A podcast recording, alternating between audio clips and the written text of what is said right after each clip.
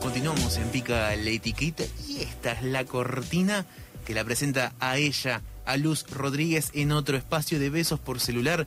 Hoy por primera vez, de forma presencial, aquí en FM La Trigo. Luz, buenas noches, ¿cómo estás? Aquí Abri y Nico te saludan. ¿Cómo estás? ¿Qué tal, amigues? ¿Cómo Hola. Hola, Luz. Estás en persona, no lo puedo creer. Es distinta la interacción, me Es gusta. otra cosa. Es distinta, Sí, sí, es sí. distinta. Primera columnista eh, que, que viene aquí in situ, en vivo, aquí a, aquí a, a Pica la Etiqueta. Tal cual, que le vamos a ver a los ojos sin que se trabe, sin que nos diga, nos escuchen, ¿me escuchan bien? Mm. Claro, ¿Está no. todo bien? No, No, ahora te vamos a pisar nosotros. Claro que sí.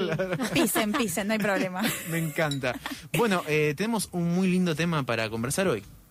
Así es. Sí. Primero que nada, les quiero contar que este tema no lo elegí yo, sino que lo eligió la gente. Mm. Les comento. Hice una encuesta en mi Instagram personal. Sí, sí. Y lo que fui variando fue, mejor dicho, fui, fui como, sí, variando en los temas, en las opciones, de acuerdo a lo que yo pregunté que la gente quería, ¿no? Yo dije, a ver, ¿qué tema, qué tema pienso, no? Y me fueron tirando opciones. Me gusta. Y de ahí pasó a semifinales, quedaron tres... eh, Hiciste un mundial de contenido. Sí, sí, mundial. y el, no, y de las tres opciones semifinalistas, la finalista última fue eh, intimidad personal versus intimidad de pareja. Ah, mira. Eso suele ser, eh, es un tema bastante interesante, eh, va- vamos a decirlo, porque Sí. eh, hay cierto como tabú entre esto me lo debo guardar, se lo debo contar, lo debe saber mi pareja, sí o no. ¿No? O sea, hay ciertos temas que me parece que son importantes saber a, a Sí. nivel salud, eh, ¿no? Y demás, quizás Sí. eh, datos importantes que, que- que cuando compartimos con otro tenemos que tener responsabilidad con esa otra persona, también para cuidarla. Ok. Pero hay otros temas, quizás datos más chiquititos, que ahí como que, bueno, es según, ¿no? Hay gente que quizás se lo toma bien, otra que no. Bien. A ver, ¿cómo, cómo puedo explicitar un poquito más? A ver, vamos a decir una cosa. Cuando uno está en pareja, eh, uno comparte, comparte cosas de su vida, experiencias, miedos, intereses Sí. y demás. Sí, más cosas. Y después en el medio, ¿no? es, es un 50-50, vamos a decir. Ah. Es una mitad personal y la otra mitad de, Sí. de experiencias son compartidas porque nacen entre las dos personas. Te vas de vacaciones Claro. y demás. Sí, sí, sí. Entonces, Sí. eh, sucede que ahora yo me pregunto, ¿hasta qué punto compartirle a ese otro lo propio es sano o no es sano?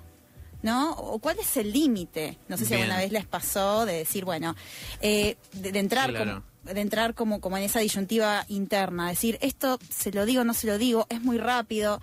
¿no? Como, algo como que, por ejemplo, Por ejemplo, a ver, dame puede- un ejemplo. no sé si alguna vez Yo les...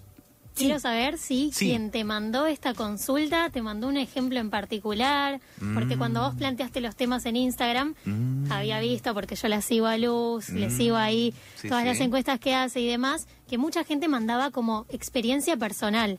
Por ahí algo de esto te comentaron o no, pero se te vino a la cabeza tal vez algo como lo que nos estás por contar, eh, como ejemplos de situaciones más concretas, ¿no?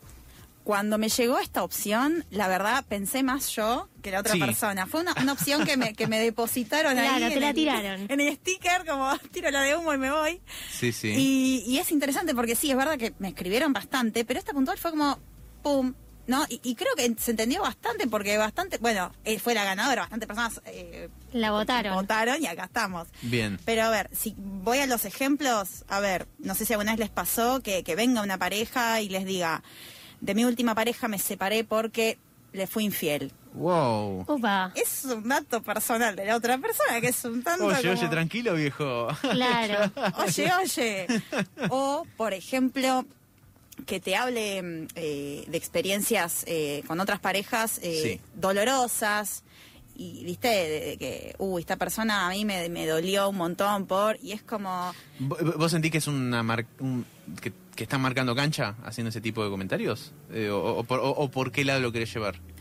Yo diría que más allá de cualquier experiencia personal Sí. de cada sujeto, vamos a decir, creo que en general es más es más comentarios al pasar. Claro. A nivel general son quizás más comentarios al pasar que la otra persona hace, pero el- la parte como la, el- el- La parte por el todo. la parte por el todo, exactamente. La otra mitad lo rellena uno. Claro. Ahora hay que ver, por eso digo, en cada caso personal, hay que ver si después es la persona en puntual, eh, hay que ver si esa persona después eh, vuelve a mencionar esa experiencia, ese dolor. Y ahí uno dice, Total. Total. Entiendo lo que vas, claro. Te, te referís a la...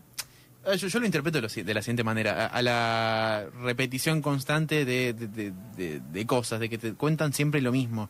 Che, como, no sé, yo siento que no hay que hablar todos los días, por ejemplo. Ahí ya te están marcando la cancha, por ejemplo. Algo así. Exacto, o que por Sí. ejemplo te digan un día, no sé, no, no soy muy de usar WhatsApp.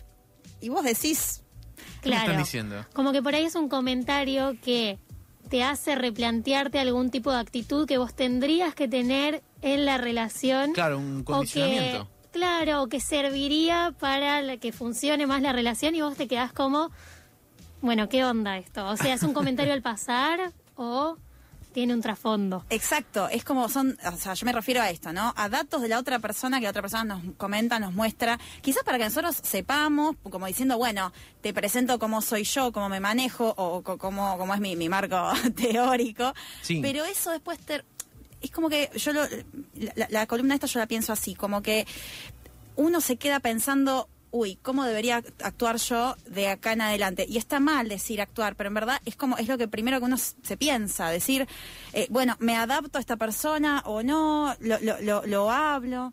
¿Y qué pasa ahí con lo personal y lo colectivo? O sea, ¿qué? ¿cómo entra aquí lo de la, eh, la, la cuestión íntima, personal y la cuestión de pareja? ¿En, dónde entra en conflicto aquí? Yo creo que a partir de cómo, a partir de este dato que una persona Sí. sabe de la otra, cómo se desarrolla eso en la dinámica. Porque esa cuestión personal tuya, vos me la compartís y a mí eso me genera, por ejemplo, a ver, puede ser que una persona que no es whatsappera se lo diga a su pareja, que quizás le da igual, no tiene problema, pero si fuera otra persona, su pareja, una pareja que quizás quiere hablar todos los días, eso ya como que le pones una piedrita en el camino y, y eso como que a vos en el Mm. vínculo, en la dinámica, te empezás a perseguir y ahí quizás, bueno, ahí ya son cuestiones internas del otro de decir cómo, cómo yo respondo a esto, cómo, cómo reacciono, si- ¿no? Si, si le, le dejo de hablar y espero que esa persona me vuelva a hablar y listo, pero e- es como, a ver, Entiendo, eh, entiendo. se vuelve Eh, de- diametralmente distinto, ¿no? Claro, desbalanceado. Exacto. Claro, Sí, es como sí. cambiar una actitud por el otro o ceder por ahí ese ese pedido o eso que te está planteando la otra persona y ver cómo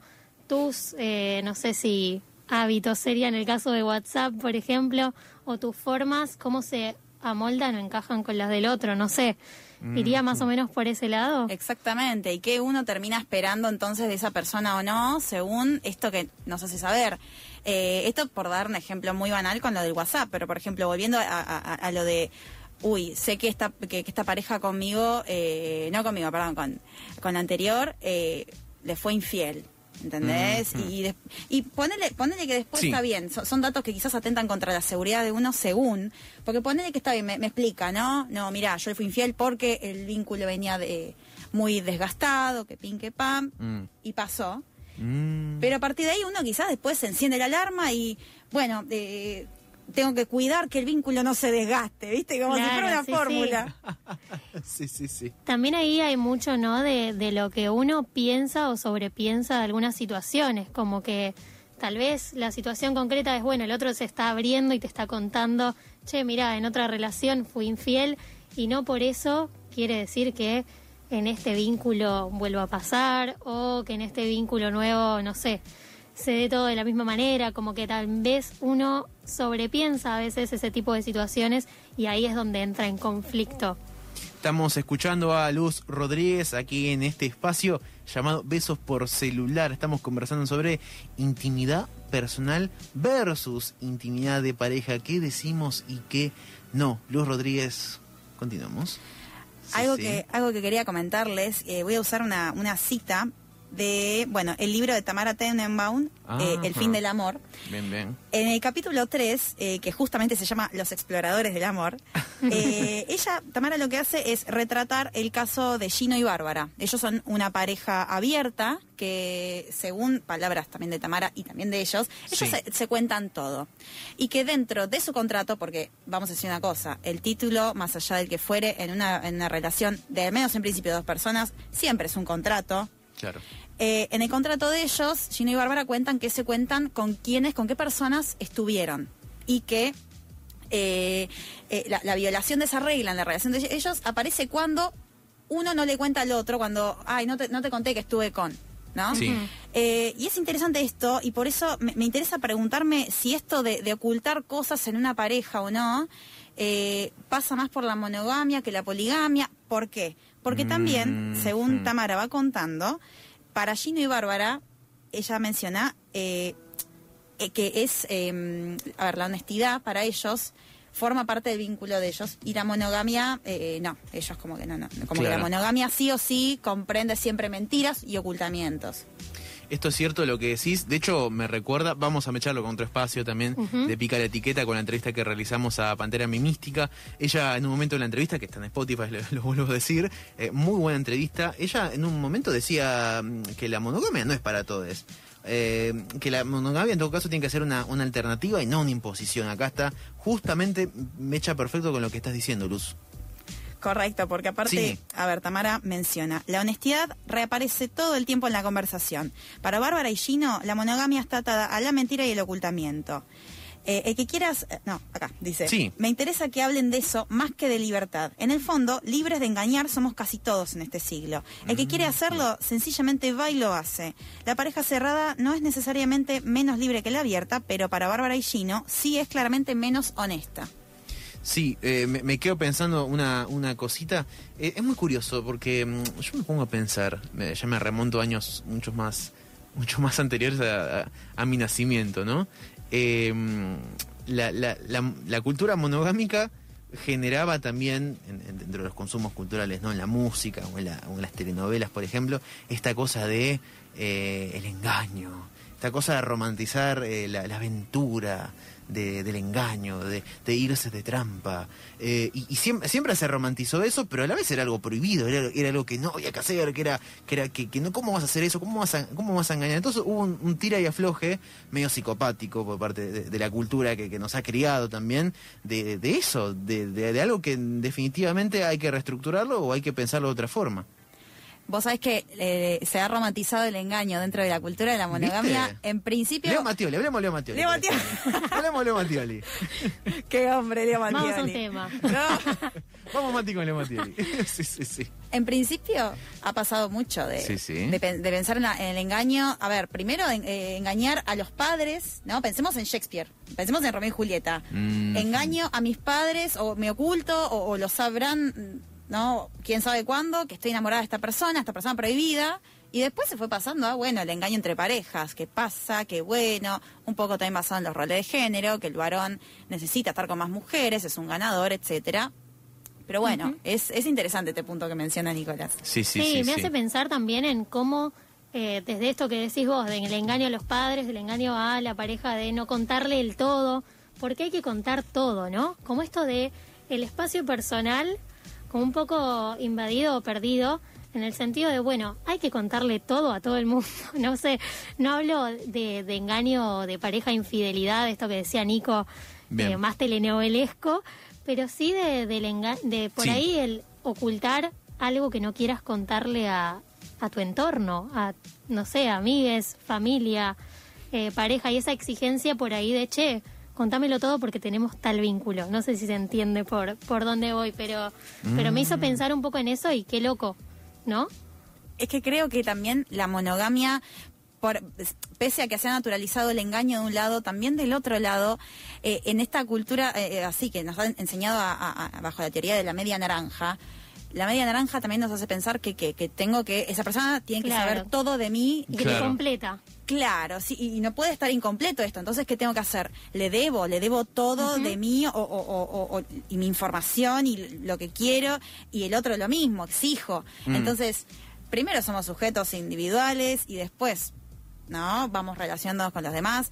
Igual, de todos modos, eh, queda siempre dentro de cada pareja, ¿no? Súper interesante. Aquí estamos escuchando a Luz Rodríguez en este, en este otro espacio de Besos por Celular. Tenemos un mensaje del WhatsApp 1167103758 para usted, oyente asincrónico ajenes, el WhatsApp de la tribu y cuando escuche el espacio de Luz en vivo, que ahora estamos en vivo de hecho, eh, mándese un WhatsApp un audio o lo que quiera. Acá nos preguntan si hay temas que no se le cuenta a la pareja o es cuestión de tiempo. Y acá el- la oyente eh, Cecilia aclara lo siguiente, eh, dice, si hay algo más macro a nivel sociedad que se separan temas para hablar entre amigos o más para hablar con tu pareja. Mhm. Cecilia dice dos cosas muy interesantes. Por un lado, es cierto que a nivel macro está más naturalizado hablar de ciertos temas a nivel con familia, con amigues, sobre todo con las amistades, y después quizás con, con una pareja o, o- o no. Y, y por otro lado, Sí, sí. Sí, y por otro lado, también es verdad que hay temas que quizás son cuestión de tiempo, quizás es muy rápido, ¿no? Quizás por la propia ansiedad de empezar algo con alguien, por la emoción, uno empieza como a adelantarse y a veces en esos adelantos también se cruza el decir, bueno, ¿qué, qué, qué- qué me queda por contarle, Claro, no? claro, claro, claro. Muy curioso, muy curioso porque me interpreta también a mí como varón, desde ya hay que decirlo, hay que traerlo sobre la mesa, de que, de que nada, en los ámbitos de varones somos una cosa, o hablamos de algunas cosas y con, con el vínculo, con la pareja quizás no. Eso es algo que es una autocrítica que me hago y que nos, que nos hago también desde ya. Sí, me parece que también, o sea, como decía hace un ratito, las cuestiones de género también marcaron un montón y Sí. hay bastantes, eh, está bastante reglamentado que, que es más natural Sí. y está bien, quizás que entre mujeres haya más parloteo, son más charlatanas, no paran de hablar. Y entre los varones, no, siempre la seriedad, siempre la distancia, incluso la distancia de palabras, la distancia de sentimientos entre ellos, de, de que no poder contar cosas. Eso es cierto, eso es cierto y es tremendo, es tremendo, es tremendo que a veces estamos desconectados quizás de- del sentimiento del otro. E- eso es real, me ha pasado a mí sentirlo corporalmente, sentir como algo que algo que me frenaba, es, eh, es, es cierto, es cierto y hay que, hay que pensarlo, hay que admitirlo en principio y muchas cosas más también. Y está bueno, creo, Sí. también pensarlo entre grupos de varones, hablar entre ustedes como eh, poder abrirse entre en el grupo, ¿no? Mm. Creo que eso se traslada a la pareja, pero que también probablemente en muchos Sí. grupos de conocidos sé que pasa de que por ahí no se da esto de la charla, de hablar de, de sentimientos, de qué nos pasa.